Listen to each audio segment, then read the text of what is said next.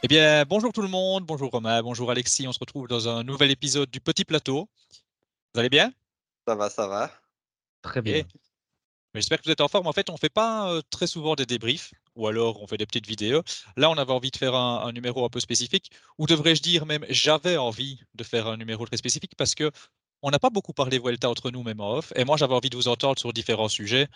Euh, alors, fatalement, on en entend parler un peu et on le lit euh, beaucoup, que ce soit Jumbo, que ce soit euh, Remco, enfin, il y a plein de choses à dire sur cette Vuelta. Donc voilà, je voulais qu'on discute un petit peu de tout ça. Et ben pour commencer, première simple question en, deux, trois mots. Vous avez aimé cette Vuelta? Moi, je vais, je vais essayer de résumer. Pour ce qui est du classement général, j'ai beaucoup aimé la première partie où tu vois les rivaux et le niveau était assez homogène. Voilà, à ce moment-là, on parlait de Vingegaard, Roglic, Ayuso, Mas et on parlait encore de Remco. Il y avait du suspense, on savait pas trop où, vers où on allait. C'était, assez excitant. Puis la deuxième partie, ben, pour euh, voilà, tout, tout, tout, tout a évolué. Euh, Il y a des choses que j'ai aimées et d'autres que j'ai pas aimées, mais ça, je pense qu'on aura l'occasion d'en parler dans, dans tes prochaines questions. Je suis sûr que tu as été assez complet dans, dans tes questions. Euh, maintenant, pour ce qui est des baroudeurs et des sprinteurs, je dois avouer que pour des raisons privées et professionnelles, j'ai pu regarder que les dénouements de cette étape-là, euh, qui en soi m'ont plu parce qu'elles ont offert quand même des scénarios assez, euh, assez diversifiés et quelques belles surprises, hein, notamment la victoire de Soupe par exemple. Donc à ce niveau-là, oui, j'ai aimé, et sinon mitigé sur la Volta. Ok. Toi, Romain? Eh ben, moi, j'ai bien aimé cette, heu, cette Vuelta. Premièrement, parce que je suis belge et quand, quand on est belge, on ne peut pas, ne pas avoir apprécié, au moins en partie cette Vuelta. Je sais que Remco n'a pas gagné, et n'était même pas sur le podium, du classement général final. Mais enfin, si je prends vraiment le bilan belge en général, c'est comme 3 victoires d'étape, c'est une flopée d'accessibles, c'est un maillot distinctif, c'est de très belles prestations individuelles Et, puis on avait quand même vu 4 équipes belges au début de la Vuelta et chacune a remporté son étape, y compris l'auto, qui évolue en pro team. Donc voilà, je trouve que quand on est belge, c'est vrai que c'est difficile de faire abstraction de tout ça. Et puis, bah, contrairement justement peut-être à Alexis, j'ai bien aimé cette seconde partie, et on va bien évidemment reparler de Jumbo, abondamment dans cette émission, c'est évident. Mais d'ailleurs, je tiens déjà à dire, ce triplé historique ne me plaît pas. Je ne fais pas partie de ces gens qui, qui aiment ce triplé. Mais enfin, il faut le reconnaître, pendant 10 jours en fait, une fois que Remco, a explosé sur les rampes de de pendant 10 jours, on n'a fait plus que ça. On n'a parlé que de Jumbo et on a autant parlé finalement de l'aspect sportif que de l'aspect extrasportif et ce qu'on a appelé sur, le Twitter, cycliste francophone, le jumbo drama, ça nous a tenu en haleine, je trouve et c'était très intéressant de voir un petit peu tout ce qui s'est passé avec, ce niveau, presque anormal de Avec, des mouvements de course, très bizarres de Vingegaard, avec des déclarations incendiaires de Roglic. Donc il y a eu, certains vont dire une farce pour, pour Jumbo. En tout cas, il y a un petit théâtre là qui s'est joué devant nos yeux qui était particulièrement, drôle, intéressant, malgré tout, malgré tout à suivre. C'est comique parce que ça a un peu fini de me dégoûter, moi, euh, tout ça, Ah! justement. J'ai regardé, pour être honnête, jusqu'à euh, l'Angliru, en espérant qu'il allait se passer quelque chose chez les Jumbo, effectivement. hein. C'était déjà de toute façon plus qu'eux hein, qui, étaient, qui en course. Et puis euh, après l'Angliru, bah, pour vous dire vrai, j'ai plus regardé grand-chose. J'ai regardé des bouts par-ci, par-là, mais euh, ouais, ça a vraiment fini de me dégoûter. euh. Alors, est-ce qu'il y avait un vrai cinéma, pas un vrai cinéma euh, Bon voilà, en tout cas, j'ai pas été convaincu par, par tout ça et puis et puis il y a une domination qui est pas agréable quoi qu'il arrive, heu, sans ici, heu, insinuer quoi que ce soit, hein. Une domination comme ça, bah, finalement, c'est pas génial et puis pas de suspense. Alors vous me direz, il y a pas besoin d'un triplé pour qu'il y ait pas de suspense, hein. Au Tour de France, quand Vingegaard il a fait le chrono, il y a plus de suspense. Enfin, allez, on va encore laisser juste un jour après, il y a plus de suspense non plus. Mais bon, voilà, ici, ici, ça n'aidait pas spécialement. Mais avant de parler de Jumbo dans son ensemble, bah, heu, à tout seigneur, tout honneur, on va quand même rendre, heu, hommage à Sepkus. C'est quand même lui qui est le vainqueur, donc on va peut-être parler d'abord que de Sepkus, Mmh sans sans aller plus loin sur Jumbo. Heu, bah, qu'est-ce que vous en pensez finalement de de cette victoire? Alors j'ai 2 questions en une. Hem, Sepkus, est-ce que ça vous semble, est-ce que ça vous semblait probable? Enfin pas probable, est-ce que ça semblait possible? Probable, non. Est-ce que ça vous semblait possible? Heu, 2, on a quand même l'impression que c'est un cadeau. Alors attention, un cadeau, au pire du pire du pire, c'était le troisième homme, hein, quand même. Faut pas non plus dire c'est un cadeau, Mmh. tout le monde lui a offert, mais on a quand même l'impression que c'est un peu un cadeau de la Jumbo. Est-ce que ça vous plaît ce, ce genre de choses? Euh, bah, C'est un équipier modèle, est-ce qu'il le méritait? Est-ce qu'il le méritait pas, pas question de mériter, mais est-ce que le meilleur aurait dû gagner? Je sais pas ce que vous ressentez là-dessus. Bah, je pense qu'on aura un avis légèrement différent avec Romain. Bon, déjà, est-ce que c'était probable? Non, même si euh, Kus euh, a déjà, voilà, son potentiel a déjà été envisagé euh, plusieurs fois par le passé. Mais bon, ça, on en reparlera sur, euh, voilà, sur la question de Jumbo dans son ensemble. Euh, donc, probable non. Maintenant, cadeau. Si c'est un cadeau, c'est en tout cas ce que la com, la com Jumbo essaye de nous faire croire. Si c'est un cadeau, je suis pas fan parce que je préfère qu'un grand tour soit gagné à la pédale. Maintenant, je suis pas non plus certain qu'on puisse appeler ça un cadeau parce que, euh, alors oui, il reprend du temps en échappée, mais à partir de ce moment-là, il est dans le débat du maillot rouge. Et par rapport aux concurrents de la Jumbo, il perd rien. Ah oui, oui. Il perd rien. Donc, je veux dire, euh, est-ce qu'on peut vraiment appeler ça un cadeau à partir du moment où c'est lui le leader, il est en rouge, ses équipiers n'ont pas forcément à l'attaquer. Et quand bien même ses équipiers l'attaquent, Vingegaard, il, il lui reprend plein de temps parce que euh, il l'attaque et, que- et que Kus bouge pas parce que c'est le jeu d'équipe. Mais si Kus essaye de suivre Vingegaard, je suis pas certain que Vingegaard lui reprend autant de temps parce qu'il avait l'air tellement facile, Kus, qu'au final, euh, mais est-ce Mhm. qu'à la pédale, il aurait pas pu gagner euh, cette Vuelta sans cadeau? Moi, je pense que si. Alors, sans l'échapper, non, hein, évidemment. Mais à partir du moment où il est en rouge, je suis pas sûr qu'il craque s'il essaye de suivre. Et puis, c'est assez normal que des équipiers, enfin des équipiers, tant Vingegaard et Roglic soient-ils, s'ils sont pas en rouge et que leur équipier est en rouge, c'est assez normal qu'ils protègent ce maillot, comme Froome a protégé celui de Wiggins, par exemple, par le passé. Donc, voilà, moi, je préfère qu'on appelle pas ça un cadeau. Parce que oui, il le mérite, mais euh, pour les services rendus, mais il n'y a pas de cadeau en, en- en sport. Quoi. Mais oui, c'est vrai qu'on parlait de cadeaux et de jumbo. euh, je vous renvoie euh, à la période des classiques en début de saison, quand euh, Wout van Aert offre, là on pouvait vraiment pas être cadeau, Gant Wevelgem à, à la porte. Mhm. Là il y a un cadeau, il y a un homme qui est clairement plus fort et qui euh, emmène dans sa roue euh, le, le- son, on va dire son lieutenant, et puis euh, au moment de passer la ligne, le laisse passer. Ici, on a quand même eu des attitudes qui n'allaient pas toujours dans ce sens-là. On, on a parlé de l'Angliru déjà. Bah, L'Angliru, euh, quand enfin quand Roglic et Vingegaard lâchent à la pédale c'est- assez remarquable. C'est-à-dire que nous, on est dans, dans notre divan. Euh, J'aime beaucoup faire du vélo, mais j'en ai jamais fait à haut niveau. euh. mais il y avait quand même un truc qui m'a marqué, c'est que l'ensemble de la communauté euh, cycliste professionnelle, euh, je veux dire, euh, à la retraite, euh, étaient tous choqués. De se dire, mais enfin, on n'attaque pas un équipier qui a le maillot, quoi. Mhm. Donc, je veux dire, ça veut dire aussi que s'il y a eu un cadeau, euh, le cadeau, il n'a pas été donné de gaieté de cœur, il n'a pas été donné, euh, il, il n'a vraiment, il n'a pas été offert sur un plateau. hein. Euh, tu l'as dit, Alexis, la clé, c'est cette étape où, où Kuss va, va chercher trois minutes à tout le monde, en fait. Et donc là, c'est la, la meilleure chose que Jumbo ait fait sur ce, ce, ce grand tour, sur ce Volta, c'est placer le troisième homme avec trois minutes d'avance. On savait que Kuss, c'est un gars qui sait grimper. On a, on l'a dit et redit en, en, en- preview, euh, c'est une Volta euh, hyper montagneuse. Alors, de là à dire qu'il allait gagner, euh, pas, pas forcément. Ça peut arriver. C'était pas attendu, mais ça peut arriver. Mais effectivement, là où ça pose question, euh, et j'ai pas la réponse, et personne de toute façon la réponse, c'est euh, arrivé sur le troisième grand tour de la saison. Et c'est là où effectivement c'est compliqué. Tu, tu l'as dit en tout début, Damien, moi je suis très content pour Sepkus d'avoir ce Grégario qui, euh, qui, qui gagne un grand tour, c'est magnifique. euh, et c'est très beau pour Jumbo hein, d'avoir ce, ce triplé à la fois de, de trois victoires dans les grands tours, mais à la fois de se tripler sur le, le podium du dernier. Fantastique, somptueux. Mais c'est vrai que il y a tellement de, de- questionnements autour de, ça que c'est difficile de, se réjouir à 100% pour, euh, pour le gaillard qui, euh, qui le mérite sans doute, hein, et qui le, enfin pas sans doute, qui le mérite très certainement. On ne gagne pas un grand tour par hasard, ça c'est une évidence. Euh, donc voilà, c'est vrai que la question aussi, c'est de se dire, tiens, c'est peut-être la première fois qu'il fait un classement, enfin qu'il essaye un classement général sur un grand tour, lui qui a toujours été ce gars qui devait emmener son leader aux 2-3 km du sommet et puis qui lâchait prise, qui terminait peut-être pas en roue libre non plus, mais enfin qui ne se battait pas pour un classement général et qui malgré tout vous êtes 12, 13. Donc voilà, ce serait intéressant de, de, voir Kuss l'année prochaine s'il confirme en tant que leader.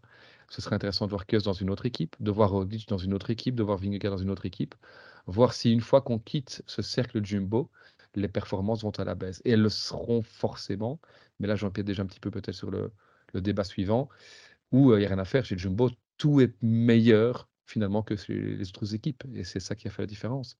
Après, pour revenir un instant sur Kuss, on a dit trois grands tours, c'est impossible, il va craquer un moment, etc. J'avais envie aussi, moi, de poser une question. Est-ce que vous savez combien de jours de course Kuss a couru depuis le début de la saison? Moins que beaucoup des autres prétendants, j'en sais rien, mais j'ai lu passer ça. parce qu'il a couru presque que ça, en fait. Donc, ben, je pensais aussi, en regardant, il en est à 77 jours de course depuis le début de la saison. Donc, si on enlève les 63 jours de grand tour euh, qu'il a terminé, euh, ça veut dire qu'il a quand même couru 14 jours en, compétition en dehors de ça, ce qui n'est pas énormissime. Moi, ça peut. Euh, il y a 18 coureurs dans le peloton qui ont couru plus que lui depuis le début de la saison. Il y en a un qui fait top 10 à cette Vuelta. Vous savez qui? Almeida Non. Honnêtement, je ne l'aurais pas trouvé. Hein. Ou peut-être non. Roglic a presque pas couru. Ayuso bah, a été blessé, donc sûrement pas Ayuso. Mas, euh, il a vite abandonné sur le tour. Il va en rester un. ouais, euh, Vlasov euh, a vite abandonné sur le Giro et il me semble qu'il était absent un moment. Il fait son meilleur, il fait son meilleur tour d'Espagne. Non, non, il fait son meilleur tour d'Espagne. Ah, Landa, oui, Landa. Mikel Landa, qui a couru six jours de plus. Ouais, ouais, ouais, Et alors, je ne sais pas si vous vous rappelez, dans les toutes dernières étapes de montagne, qui est le seul des favoris qui s'est accompagné les Jumbo ouais, C'est Landa. Alors du coup, est-ce que peut-être que la réponse, c'est pas de se dire bah, que ces gars avaient plus de coffres, plus d'un moteur euh, qui était peut-être pas usé, mais qui était justement euh, en meilleures conditions Je sais pas. Euh, je vous laisserai cogiter là-dessus. Mais c'est vrai qu'on n'a pas eu de Roglic. Ben, j'ai pas regardé Vingegaard, mais Roglic était à 60, donc une soixantaine de jours de, course. Pogacar n'est pas à 50, par exemple. Hein. Mmh donc voilà, on voit un peu la différence. Je ne sais pas si ça peut donner un élément. Il y, a, eu beaucoup, si on, regarde un petit peu les statistiques, il y a eu beaucoup d'autres choses qui sont intéressantes à voir. Hein. Il n'y a pas un seul hors délai sur ce Tour d'Espagne. Donc ça veut dire que peut-être que le rythme n'était pas aussi franc, ou en tout cas que c'était plus homogène que ce qu'on pourrait croire. C'est le, grand tour, ce quatre dernier, qui était couru en le moins de temps également, le, le moins de temps passé sur le vélo. Donc, mmh euh, hein, on sait que les étapes étaient courtes.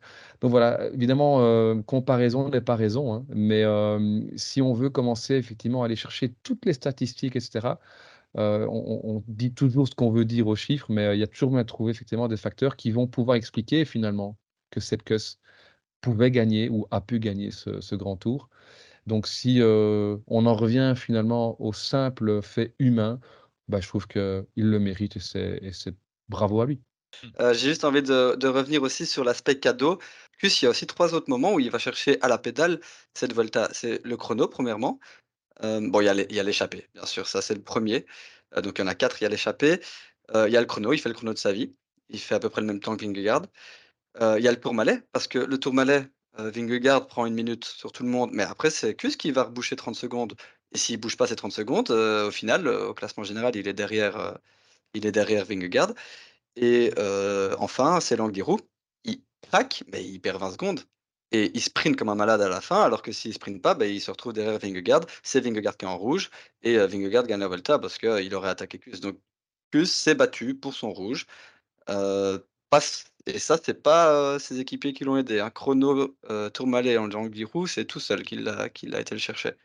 En fait, c'est ça. Moi, j'ai un côté, un peu inhumain dans le sens où, si c'est un cadeau moi j'aime pas, même si je comprends tout à fait, Romain, ce que tu, ce que tu aimes dans le geste. Et, et oui, c'est très bien, effectivement. Euh, il a, il, surtout, c'est pas simplement euh, un simple équipier, c'est quand même quelqu'un qui a compté, euh, qui a eu son importance dans pas mal de victoires. Donc j'entends tout ça. Après, moi j'ai un truc avec la compétition et, et tu parlais de, de Wout Van Aert et de Laporte. Je vais garder une cohérence par rapport à ce que je vous avais dit à ce moment-là. J'avais pas aimé. Voilà. Enfin, j'avais pas aimé. Après, je critique pas parce que chacun est heureux avec ce, comment il agit. Bon, ici, je suis pas sûr que Roglic et bah, soient vraiment heureux, mais bon, voilà. Euh, donc je critique pas du tout. Mais moi, en tant que spectateur, j'ai envie que le meilleur s'impose.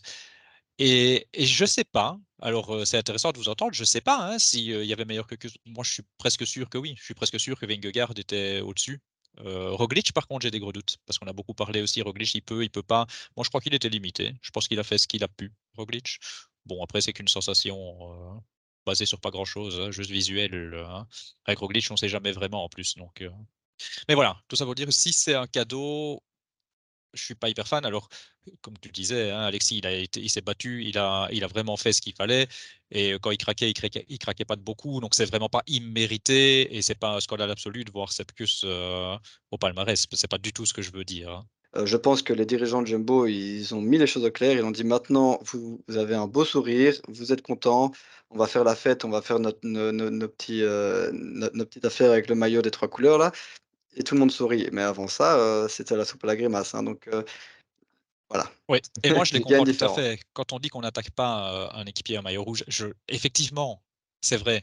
Après on fait parfois les analogies, tu parlais de Froome et Wiggins, oui, sauf que Froome a nous a montré qu'il était le plus fort, il a bien fait exprès, il s'est retourné: «Regardez, c'est moi le plus fort», sauf qu'il était toujours qu'équipier. À ce moment-là, son statut, c'était pas encore oui, leader. évidemment.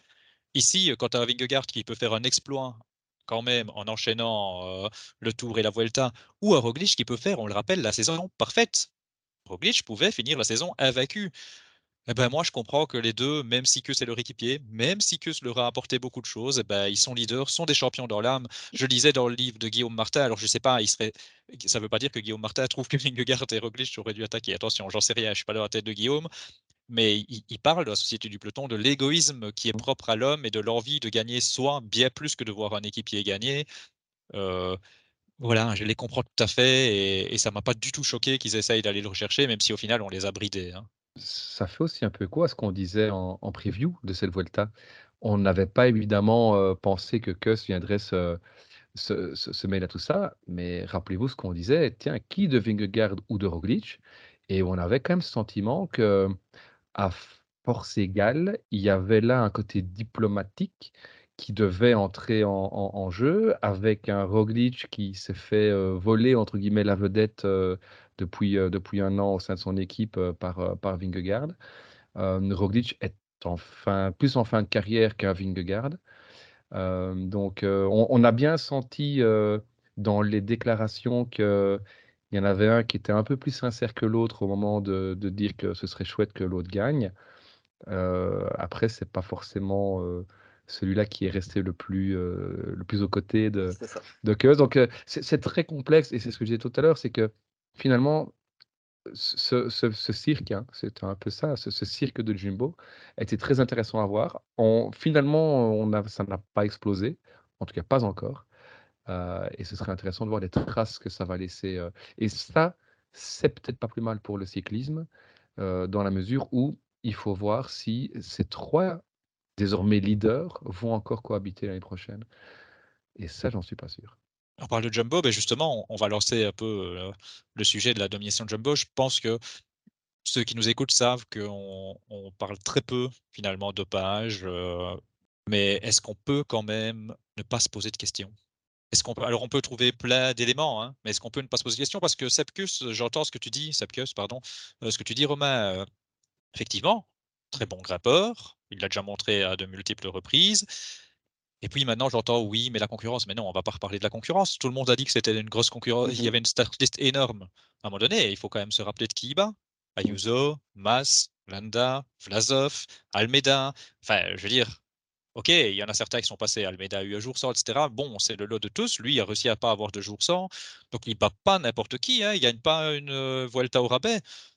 Donc voilà, ça rajoute encore. Déjà, Jumbo était, bah, fait parler depuis depuis le début de la saison et depuis même avant ça. Et là, avec Sepkus, je pense que, bah, je pense pas, on le voit sur les réseaux sociaux. De toute façon, ça ne fait que ça, que parler, heu, dopage. Je sais pas, votre avis là-dessus? Alors, je vous demande pas si vous pensez s'ils sont dopés ou pas. Je vous demande votre sentiment, heu, global, heu, hein, enfin, vous pouvez me dire, hein, si vous pensez qu'ils sont dopés ou pas, mais votre sentiment global sur sur la chose. Même si vous pensez que ça peut être clean, est-ce que vous arrivez à faire totalement abstraction de la possibilité de dopage chez Jumbo? Voilà, mon sentiment, c'est que ça va dans tous les sens et donc je vais essayer de de rester cohérent dans ce que je réponds. Hem, se poser des questions, oui, c'est évident. On doit se poser des questions, mais se poser des questions, ça ne veut pas dire accuser. Moi, Ouais. je déteste, et ça vous le savez, je déteste que, parce que quelqu'un est plus fort qu'un autre, on l'accuse constamment de dopage, alors que ça se trouve, le 12 du général, il est tout aussi dopé, ou que le premier ne l'est pas du tout, enfin bref. Ça, c'est quelque chose que j'aime pas. Maintenant, ce qu'on voit, il faut se poser des questions parce que de un, ils sont 3, heu, que dans dans l'aspect visuel, ils ont l'air ultra faciles que Vingegaard et Kuss, bon là on en a un petit peu parlé déjà, mais on pouvait s'attendre à ce qu'ils aient un moment de méforme ou qu'ils ont déjà, leur pic de forme aurait été passé. Et aussi parce que les temps d'ascension et les watts par kilo sont assez démentiels. Maintenant, après, moi j'essaie de me dire que Vingegaard et Roglic soient au-dessus d'Ayuso, Mas, Landa et autres, même s'ils sont très forts, c'est logique. C'est logique qu'ils soient au-dessus. Kuss, on l'a déjà dit, son potentiel en haute montagne, il est monstrueux. et il a gagné 3 minutes sur une échappée. Donc, ce sont des aspects qui font un peu réfléchir et qui me font dire, ben, en fait, c'est possible. Maintenant, toujours est-il que l'aspect visuel, ça marque. Aussi, le temps qu'ils prennent, il est progressif. Pour moi, il n'y a eu aucun moment. Alors, oui, j'étais un peu dégoûté parce qu'ils étaient trois et qu'ils avaient l'air faciles. Mais même quand Vingegaard met ses coups de poignard, c'est pas comme sur le Granon où il prend deux minutes en, en un kilomètre, ou comme avec Pogachar où en une attaque ils reprennent une minute. C'était progressif, ils prennent 30 secondes par 30 secondes. Donc voilà, ça me fait lever quelques doutes, même si les doutes sont là, c'est clair, je dois le dire. Moi, je pense très peu aux dopage, mais les doutes sont là. Alors, je parle pas de PO et tout ça, hein, mais d'une course aux médicaments entre guillemets légal, voilà, le plus efficace. Oui, je Jumbo, juste de te couper, effectivement, mais je te redonne la parole tout de suite, hein, mais il faut effectivement, quand on dit dopage, savoir ce qu'on appelle dopage. Il y a dopage produit interdit et il y a dopage, on améliore les capacités comme on peut en étant peut-être borderline, mais en restant dans, dans le. C'est plus ça que j'envisage. Mmh c'est plus ça que j'envisage. Et pour moi, il faut tout revoir parce que même là, pour moi, ça ne devrait pas être possible parce que ça crée un décalage entre équipes et la mère éthique et sportive, ça ne devrait, devrait pas pouvoir le faire. Autre chose que j'ai envie de dire pour nuancer un petit peu mes doutes, qui sont réels, hein, je leur dis, j'ai des doutes, mais pour renuancer mes doutes encore une nouvelle fois, quand je vois les équipiers, Gessink, euh, Walter, Kelderman et Van Baal, ils ont été super forts, ça c'est clair, hein, ils ont été super forts, mais j'ai déjà vu, à plus de reprises, et pas que chez les Jumbo, des équipiers beaucoup plus écœurants que ça. Ils ont été très forts, mais j'ai déjà vu des Christophe faire pire, des Laporte faire pire, des Bierg et des McNulty faire pire. Enfin bref, donc voilà. Je, vous rejoins tout à fait tous les deux. tu, l'as dit, Damien, la première chose, c'est de savoir ce dont on parle quand on parle de dopage. Des questions, oui, je pense qu'on est même au-delà des questions. Il est évident que chez Jumbo, ils ont une avance sur tout le monde dans tout. C'est la meilleure équipe, avec les meilleurs coureurs de grand tour, avec le meilleur matériel, avec les meilleurs nutritionnistes. Et avec, on n'a pas tant du du chrono, on sait que chez eux, la recherche, d'aérodynamisme, en en ça et cetera, ils sont à la pointe de de de de la pointe de la pointe. Donc, je dis que ce soit, à travers des des produits, à travers des dispositifs, à travers un entraînement, peu importe, ils sont à la pointe et donc s'il y a quelque chose qu'ils ont découvert ou qui se fait dans le cyclisme qui n'est pas encore connu c'est clair que s'il y a une équipe qui sera les premiers sur la balle, ce sera eux. C'est vrai qu'il y, a une image qui, qui a fait beaucoup parler, notamment en France, où Jérôme Pinault est intervenu là-dessus. C'est le, démarrage de, de Sepke, justement. Je crois que c'est dans le Tour Malais, mais je ne sais même plus. Malais, ouais. qui, est stoppé par un supporter, qui s'arrête et puis qui relance en trois coups de pédale et qui, et qui, qui fait 12 mètres. Mais oui, s'il est effectivement que les développements dans la, ça, il fait 12 mètres en 4 coups de pédale. c'est qu'il tire un beaucoup plus gros développement que, que ses adversaires directs. Mmh mais si on exclut cette image-là, qui effectivement est assez, assez particulière, on en a vu beaucoup d'autres dans plein d'autres courses et plein d'autres coureurs et plein d'autres équipes. je pense que la clé aujourd'hui, en tout cas, c'est mon ressenti, c'est pas tellement dans la performance sur le vélo, c'est dans la récupération. Et là, Jumbo a certainement quelque chose. Rappelez-vous, quand Ineos, enfin, c'était encore Sky à l'époque, quand Sky a commencé à multiplier les victoires des grands tours, ils avaient ces bains gelés, ces bains glacés que personne n'utilisait à ce moment-là. Tout le monde était, oh, qu'est-ce qu'ils font, etc. Ah, c'est grâce à ça. Et donc, ils ont certainement une technique qui, qui, fonctionne très bien. Je ne suis pas certain qu'avec cette startiste-là, tu mets tout ça avec un Vuelta à la, enfin, une Vuelta à la place du Giro. Je ne suis pas certain qu'on ait le même top 3 parce qu'on est en début de saison et que voilà, les Jumbo ont, ont très bien, on va dire, digéré l'ensemble de la saison. Il faudra voir, si, à la reprise, ils sont toujours aussi forts par rapport aux autres ou si leur, domination s'accentue crescendo sur la saison. C'est vrai que c'est très intéressant ce que tu dis parce que comme comme je disais, quand on reprend leurs performances au jour le jour et qu'on les compare aux masses Ayuso et autres, elles sont cohérentes. Mais ce qui est dingue chez eux, c'est l'absence constante de jour sans. Il y a pas un seul jour sans sur toute la saison, quoi. Et c'est ça qui est le plus impressionnant et donc c'est pour ça que les performances sont cohérentes, mais c'est la récupération qui est la plus impressionnante. On peut parler de cétone, on peut peut-être parler de nutrition. On parlait à un moment de médicaments pour la thyroïde qui permettent de plus manger sans sans prendre du poids et donc d'avoir une meilleure nutrition, meilleure récupération, plus de glucides et autres. Donc voilà, c'est des prises de médicaments, des produits borderline qui leur permettraient d'avoir un meilleur, une meilleure équipe ou des produits miracles comme comme comme Sky à l'époque. Mais c'est pas pas parce que c'est légal que c'est pour autant éthique ou que ça devrait être permis donc voilà. Pour moi, il faut tout revoir. Ouais et je pense que, en fait, une des clés aussi, c'est qu'on on le voit avec le le allez, le la composition des des équipes, hein. On a, on a toujours eu, heu, 2-3 équipes supérieures au reste du peloton, mais là, on est vraiment sur, une professionnalisation avec de l'argent et on n'est pas encore, dans le cyclisme comme ce qu'on peut voir dans le foot ou autre, mais où il y a vraiment de plus en plus un écart entre les plus forts et les moins forts. Ce qu'il y avait pas avant dans le cyclisme. Dans le cyclisme, précédemment, même s'il y avait toujours une équipe un peu plus forte, on avait un peu cette idée d'une sorte de ligue fermée, je vais pas dire à l'américaine parce qu'il y a pas de draft et cetera, mais où on avait vraiment ce sentiment que toutes les équipes pouvaient aller chercher, heu, leur moment de gloire, Mmh se valaient. Là, on a quand même l'impression qu'il y a de plus en plus un big 3, un big 2, un big 4, appelez-le comme vous voulez, un big one plus les autres finalement. Hem et et et et là, effectivement, à partir du moment où je reviens, hein, là-dessus, si si tu as, heu, un un budget ultra conséquent qui te permet de faire de la recherche, scientifique, médicale, tout ce que tu veux, ou tout simplement d'avoir les les meilleurs dans tous les domaines Mmh. voilà quoi. Il y a pas il y a pas il y a pas de secret, il y a pas photo. Le fait qu'on parle plus de l'amélioration de la récupération et de la performance, je reviens là-dessus, c'est comme quoi tu ça m'a bien plu ce que tu as dit. Ça expliquerait comment, enfin pourquoi des gars comme Laporte et et Van Aert qui sont en soi très forts toute l'année, heu, performent encore plus sur les courses à étapes que sur les courses d'un jour.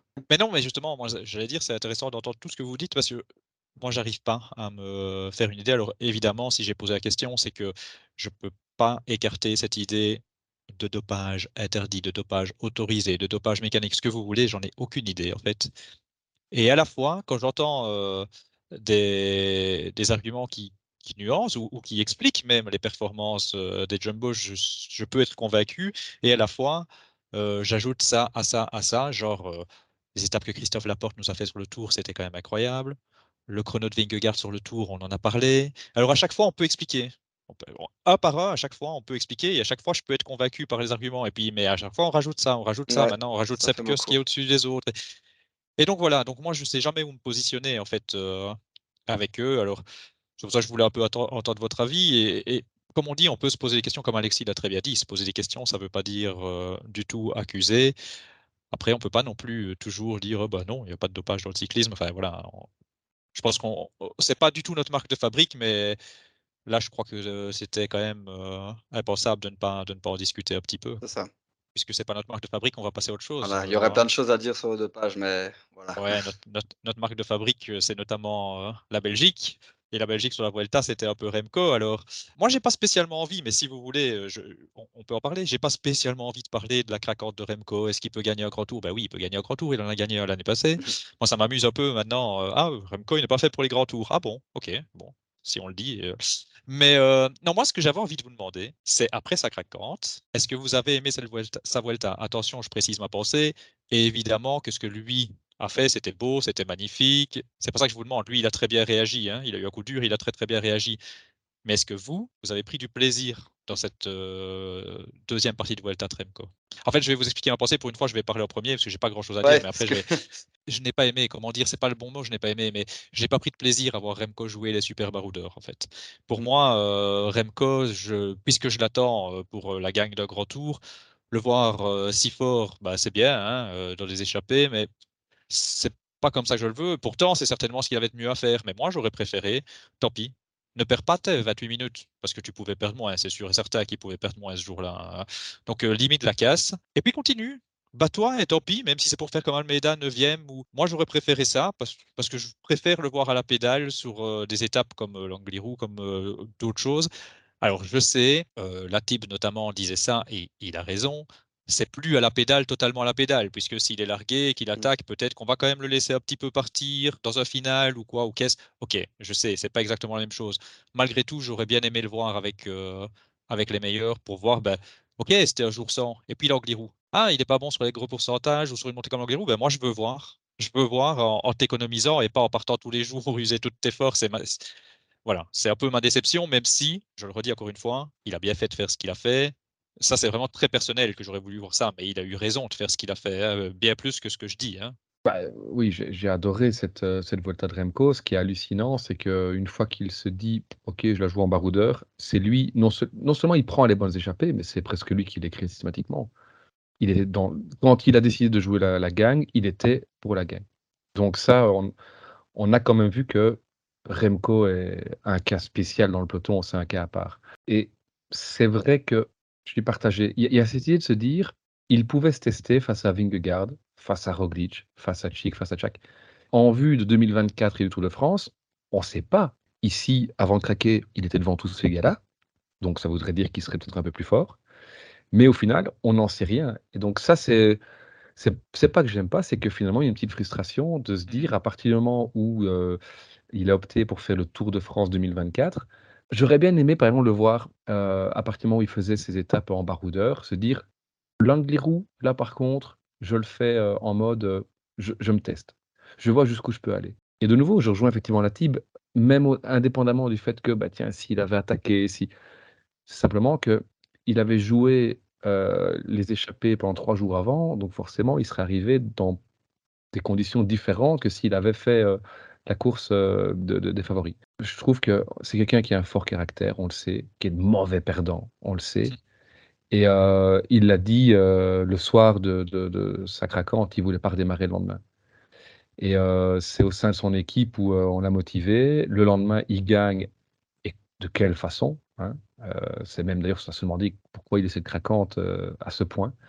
Mais mentalement, il a montré qu'il, je trouve qu'il a montré que, de nouveau, il a fait d'énormes progrès en, deux ans et que mentalement, c'était un de ses gros défauts, c'est peut-être devenu une de ses forces. Ouais, euh, bah, moi je, vous comprends totalement. D'ailleurs, j'ai même écrit, j'ai même répondu à Thibaut que je voulais aussi que, alors peut-être pas toute la Volta, mais au moins l'Angliru, comme tu dis Romain, je voulais qu'il la fasse à la pédale avec les autres.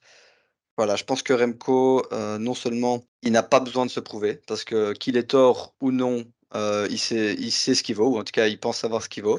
Il n'a pas besoin de se dire: «Tiens, je vais me tester face aux autres», il connaît ses chiffres, il voilà. Et puis, ben, j'ai envie de dire, il a il a encore 15 ans pour se tester, euh, avec tous les autres, face aux autres et que là, c'était peut-être une occasion unique pour lui, peut-être, c'est ce qu'il espère en tout cas, bah, de se faire plaisir. Et je suis assez content de l'avoir vu, toucher le fond, vraiment toucher le fond avec 28 minutes pour pouvoir après prouver que, c'est un champion. S'il avait perdu que 10 minutes, on l'aurait jamais laissé partir et peut-être qu'il s'est dit: «Bah, en fait, voilà». je pense pas qu'il soit dit ça sur le moment même, mais je suis content au final qu'il ait eu l'occasion de se dire, «Bah, voilà, moi, en fait, je vais montrer que j'ai un caractère, je suis là, je vais faire le showman» et au final, il l'a fait tous les jours et ça, j'ai pas mal apprécié. Et puis, il faut quand même dire aussi qu'il avait pris 28 minutes. Le lendemain, il regagne 8 minutes. Il reprend encore le surlendemain et en fait, euh, il commençait à devenir dangereux pour Jumbo, avec un quart d'heure dans la vue. Enfin, c'est hallucinant.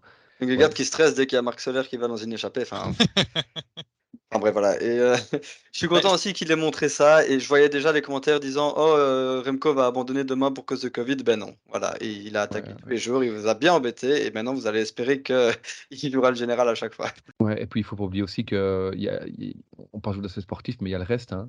les sponsors. oui euh, qui, qui, qui, jouent et qui, qui sont dit voilà, euh, on, a tout changé nos plans dans les minutes pour, euh, pour mettre, mettre MCO, bah, il, il, doit assumer. Pas forcément assurer, mais assumer tu as eu le bon mot. Hein, quand je disais j'aime pas, c'est frustration. En fait, le bon mot, c'est frustration. Mmh. Ce n'est que ça, de ne pas avoir vu plus.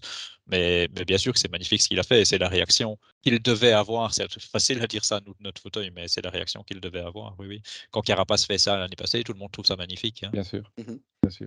Dans, le côté, qui gagne pas, qui, il, il, a perdu aussi. Hein. Il a gagné, mais il a aussi perdu. Et bah, c'est chouette. Enfin, je veux dire, c'est chouette. Bon, évidemment, on a envie qu'il gagne, mais voilà, bah, il est humain. qu'il a perdu le jour où j'ai joué sur lui, donc oui, ça, c'est un peu embêtant, évidemment. Et puis la dernière étape. un peu mûr connu le finish. Et la dernière étape, je l'ai pas Magnifique. Ben, je l'ai pas vu, je vous ai dit, j'ai plus regardé la Vuelta, moi j'en j'en pouvais plus de la Vuelta, et puis je lis euh, que des commentaires dithyrambiques sur cette dernière étape, et ben je l'ai pas vu. Après, euh, on a quand même eu notre, notre très très beau lot de consolation, le, la Vuelta de Kian. Alors, on, on, pouvait l'espérer, on avait dit, s'il y a un des jeunes qui sera top 10, c'est Kian ouais. Brooks, on l'avait dit. Après, euh, c'est plus que top 10, je veux dire, on, on, occulte la place, mais on regarde les étapes, comment elles se sont déroulées. Euh, il a été très régulièrement avec les tout meilleurs. Il a parfois passé les meilleurs. On n'oublie pas qu'il a chuté en plus, donc il fait une super Vuelta malgré une chute et il a été et... embêté. Il l'a assez dit ouais, ouais, à la longtemps hein. à la selle. Donc, je veux dire, à un moment donné, j'ai une question simple. Va vous demander si vous avez aimé. Évidemment que vous avez aimé. Est-ce qu'on peut s'emballer? Est-ce qu'on peut attendre maintenant pour Kian moi, pour moi, oui, euh, on peut s'emballer parce oui. que. Non, mais l'examen pour, pour, pour Kian était moins strict que pour Remco, forcément. Remco, on s'attendait à un podium ou à ce qu'il gagne? Kian, on était content euh, avec un top 10. Son examen, c'était voir comment il allait gérer les trois semaines. Résultat, bon, il a eu des problèmes à la selle, il l'a il dit euh, beaucoup trop de fois, mais euh, il a performé sur trois semaines. Et l'autre test, c'était euh, sur les deux étapes qui lui conviennent le mieux, Tourmalet et Languirou. Et là, il a été au niveau top mondial. Donc, sur ces étapes-là, donc sur les fameux, moi, je, vous savez, je parle souvent d'écoles de plus de 40-45 minutes. Sur ces cols-là, il prouve, alors Damien, je, je t'ai fait sortir de tes gants exprès hein, euh, pour un petit peu t'embêter, mais oui. pour moi, il prouve qu'il peut déjà concurrencer un Pogacar sur ces, sur ces ascensions-là.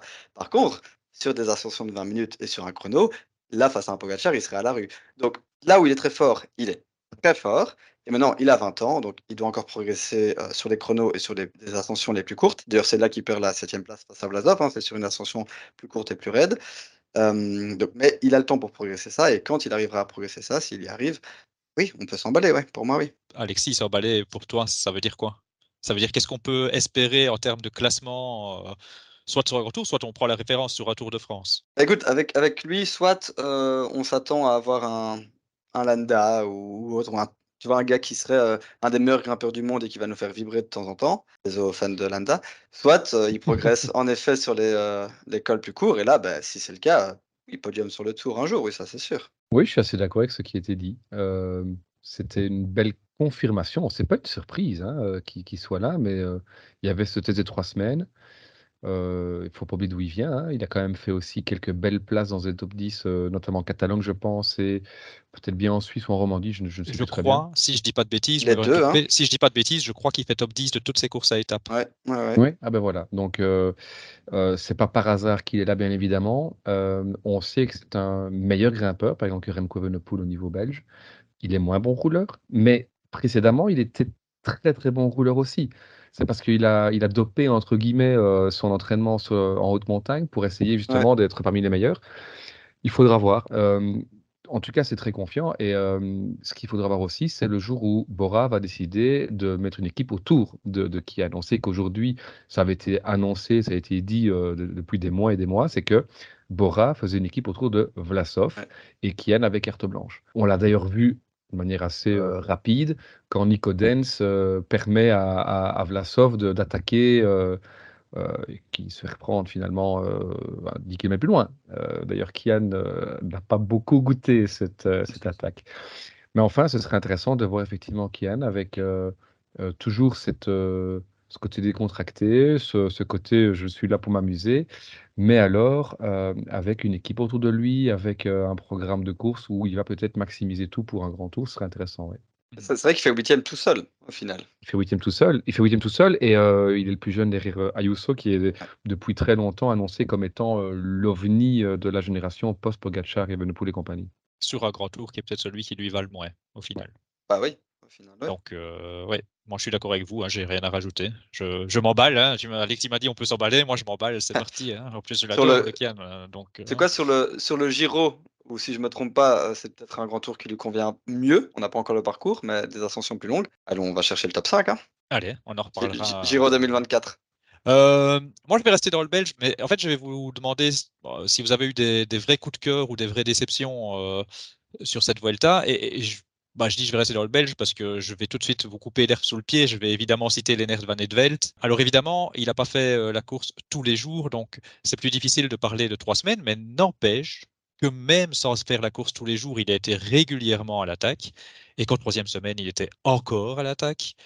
Et moi, ça me donne confiance pour la suite quand même. Alors évidemment, on ne parle pas de Keanu de, de, de Brooks hein, ici, euh, en tout cas pas pour l'instant, et, je ne sais pas s'il faut s'emballer, mais euh, voir un jeune coureur comme ça, pour euh, sa première saison pro, son premier grand tour, être si souvent à l'offensive, même s'il n'a pas réussi à, mettre au fond, et, rappelez-vous même sur l'Angliru aussi, où là il ne fait pas une échappée, il, décide, ça va pas assez vite pour lui, il attaque, bon, il, il revient vite à la réalité, hein, mais en attendant, il a du culot, plus le gamin. Donc voilà, j'ai eu plusieurs coups de cœur, etc. Mais j'avais d'abord envie de parler de Lennart Van Edvel, puis je vais vous donner la parole et éventuellement, je la reprendrai après. J'étais un peu méchant avec Landa, euh, je vais mettre Landa. Parce que euh, ouais, je m'attendais pas à ce qu'il soit aussi fort. Et au final, c'est même euh, le seul. Ayuso Mas, bon, très bien, mais voilà, Landa, c'est le seul qui a, qui a essayé. Et, et voilà, il son niveau m'a beaucoup plu. Son, même si, bon, Bahreïn a fait le jeu de Jumbo, ça m'énervait un petit peu, mais on n'a qu'à se dire que Bahreïn a roulé comme si Jumbo n'existait pas. Mmh. Euh, ils ont roulé pour la quatrième place euh, et, ils ont fait ça, ils ont très bien fait ça. Landa a pris ses responsabilités. Voilà, il a prouvé qu'il c'était encore un très très bon grimpeur et qu'il sera de, très grande utilité pour Remco Evenepoel. Mon premier coup de cœur, on va dire Landa. mais, mais, juste avant euh, de citer un, coureur, c'est que pour Bahreïn, j'ai vu qu'il y a beaucoup de gens qui n'ont pas compris, mais en même temps, si eux ne le font pas, tout le monde se plaint que personne n'attaque Jumbo. Donc, voilà, c'est toujours un peu euh, le, jeu euh, de, ces 3, 4, 5, 6e place, enfin ces accessites euh, qu'on veut protéger, défendre, attaquer. non, ben, pour rester dans le belge, puis je partirai sur d'autres nationalités après, mais Steph Kras. Hein. Oui, bien sûr. Steph Kras, qui a fait, je pense, 20e de la Volta il y a 2-3 ans avec l'auto, mais John Lang estimait que n'était pas, assez bon pour rester euh, chez Lotto. Donc il est parti chez Total Energy avec euh, beaucoup de chutes, de blessures. Euh, vraiment un gars qui a, qui a pas de bol. On l'a vu sur le Tour de France. et là, il revient, il se reconcentre sur un autre grand tour qui n'était pas son objectif. J'espérais, j'avais un peu peur, et finalement, il, dépasse ses attentes. Quoi.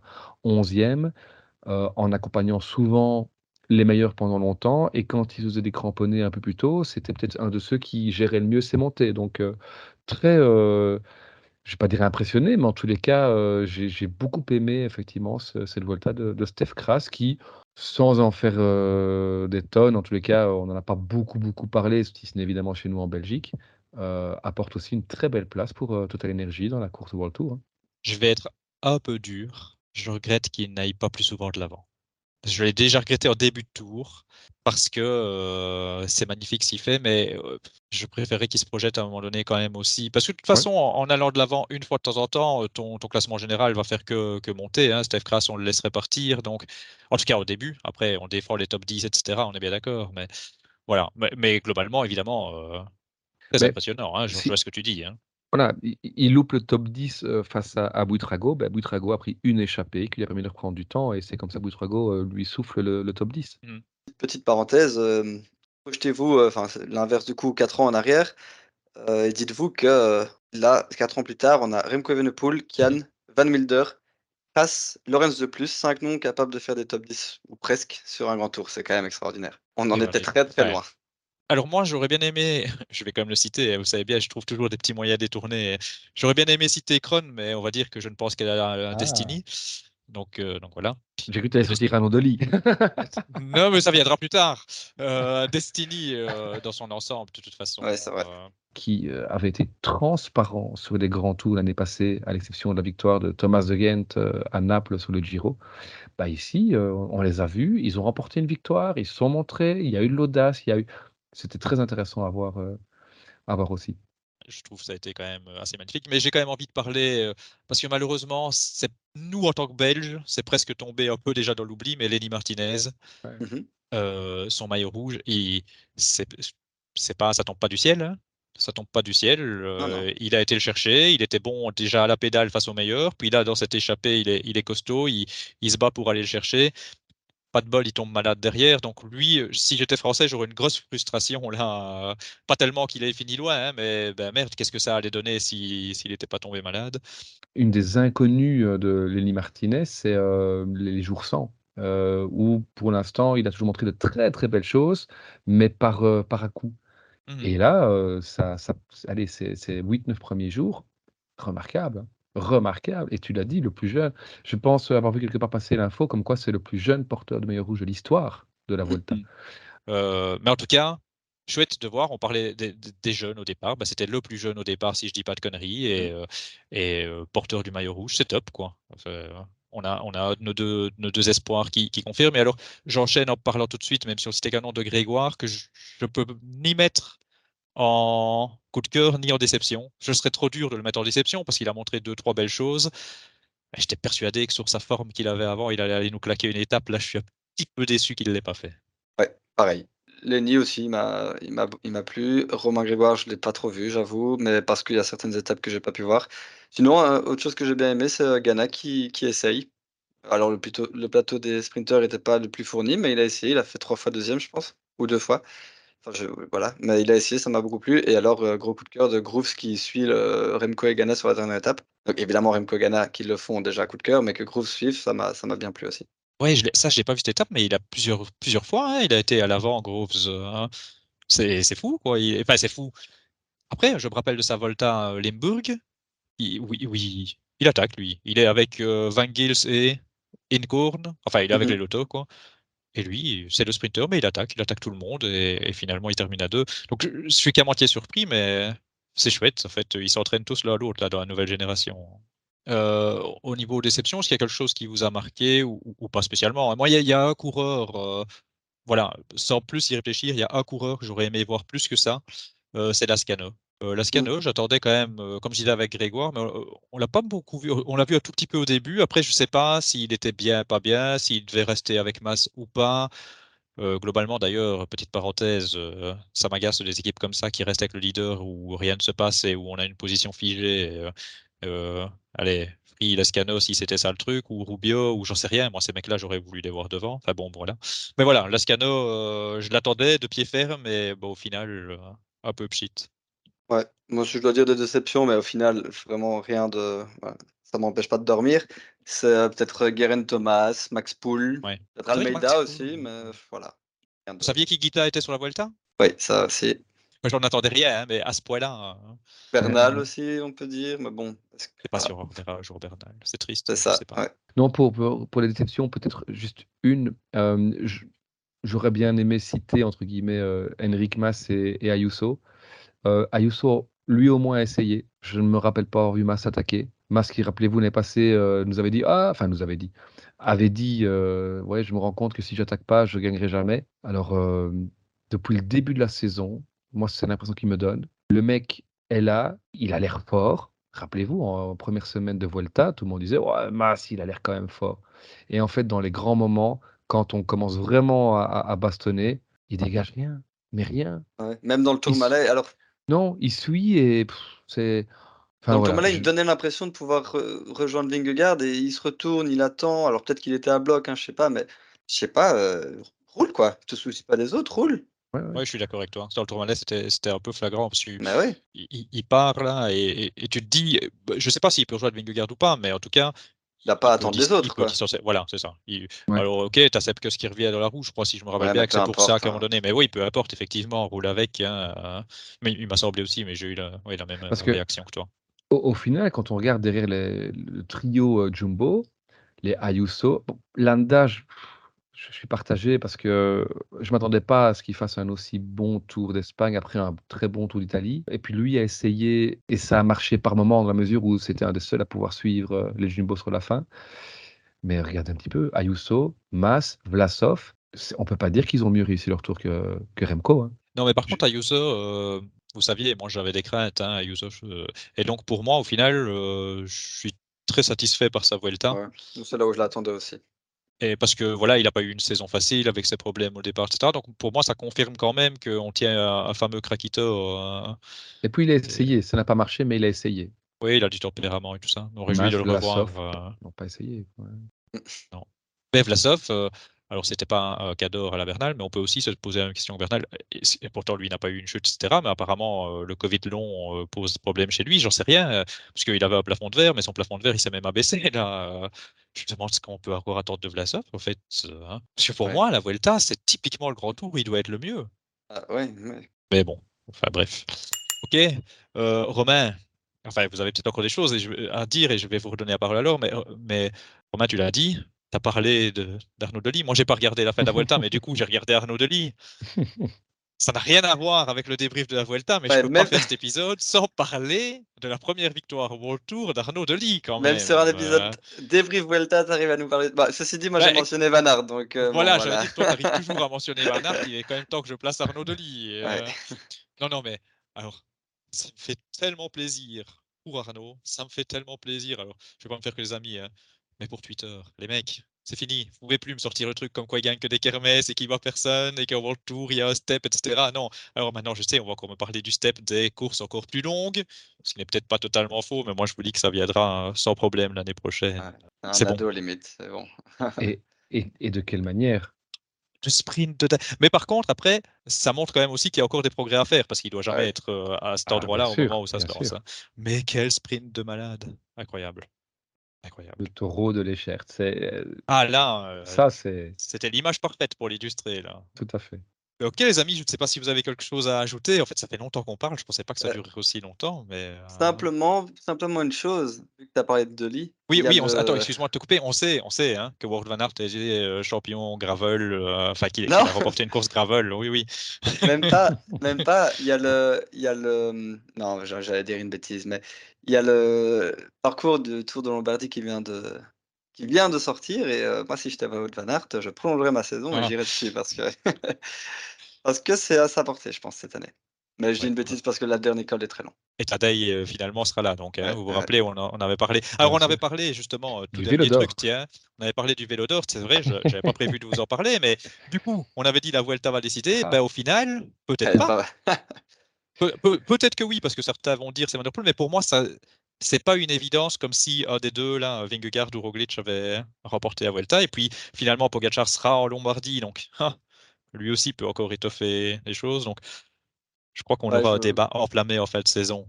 J'y ai pas, ouais, ai pas encore réfléchi, mais peut-être qu'on en parlera dans un épisode euh, ultérieur. Ah, je pense qu'on devra, parce que il n'y aura pas d'évidence. Je pense que quoi qu'il arrive, euh, alors certains euh, diront, bah si, hein, c'est sûr, c'est Van Der Poel. Certains diront, euh, dont certainement moi, hein, les gars, euh, ouais, mais Pogacar, quand même, il est sur tous les terrains, etc. Ouais, mais les gars, Vingegaard, il a écrasé le tour et les autres courses à étapes où il était. Je, je sens que ça va être hein, pas mal de débats intéressants. Mais voilà, ben, d'ici là, on, on va cogiter en voyant les, les futurs résultats. Et ben, je vais vous remercier pour hein, vos éclaircissements. Je les voulais, je les ai eus. J'espère que ça aura plu aussi à tous ceux qui nous ont écoutés. Et on se fixe rendez-vous euh, très prochainement. hein. Notre saison n'est évidemment pas terminée. Donc on se retrouve sur le petit plateau en 2023. hein. Ouais. Bien sûr, bien sûr. Et bien, à bientôt alors et bonne soirée. Ciao, ciao, Allez. bonne soirée tout le monde. Salut, Ciao salut. tout le monde, bonne soirée.